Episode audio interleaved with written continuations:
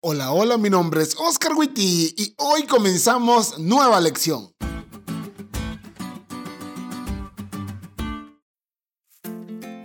Muy feliz semana, amigos. ¡Qué emoción! Hoy comenzamos una nueva lección y siendo sinceros, estoy emocionado de forma especial porque durante todo el trimestre vamos a estudiar uno de mis libros favoritos de la Biblia, Isaías. Y solo para que se den cuenta por qué me emociona tanto este libro, vamos a comenzar con el versículo para memorizar esta semana, que es también uno de mis versículos favoritos. Les digo, esto va a estar bueno. Isaías 1:18. Venid luego, dice Jehová, y estemos a cuenta. Si vuestros pecados fueren como la grana, como la nieve serán emblanquecidos. Si fueren rojos como el carmesí, vendrán a ser como blanca lana.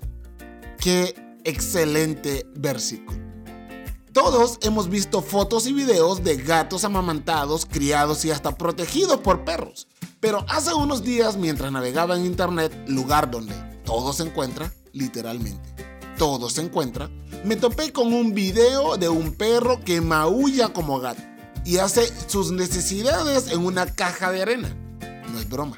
Escriban en YouTube perro que maulla como gato y no se van a arrepentir.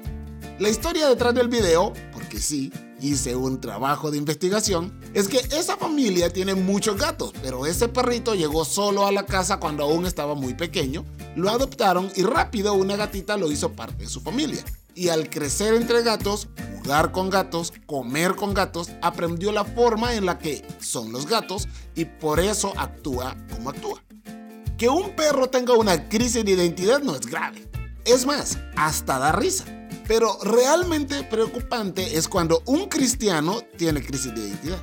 Me he topado con varios chicos cristianos que entran a estudiar a la universidad y empiezan a actuar como sus compañeros. Chavos cristianos que entran a trabajar y empiezan a hablar y comportarse como sus compañeros de trabajo. Incluso van a los mismos lugares. Chavos miembros de iglesia desde pequeños que si entras a su perfil de Facebook no sabes qué onda si son cristianos o no porque lo que comparten, comentan, publican y demás es todo menos cristiano. Cristianos con crisis de identidad que tristemente cada vez son más. Isaías capítulo 1 versículos 2 y 3 dice, crié hijos y los engrandecí y ellos se rebelaron contra mí. El buey conoce a su dueño y el asno el pesebre de su señor. Pero Israel no entiende, mi pueblo no tiene conocimiento. Aquí quien habla es Dios y con solo leer esto puedo saber que mi Dios está triste. Sí amigos, una de las cosas que pone triste a nuestro Dios es ver a un cristiano con una crisis de identidad. Lo bueno es que nuestro Dios nos ama tanto que a pesar de todo siempre busca restaurarnos. Y eso, mis amigos, es lo que vamos a estudiar esta semana.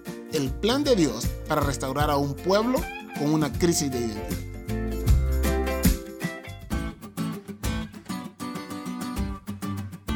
¿Te diste cuenta lo cool que estuvo la lección? No te olvides de estudiarla y compartir este podcast con todos tus amigos. Es todo por hoy, pero mañana tendremos otra oportunidad de estudiar juntos.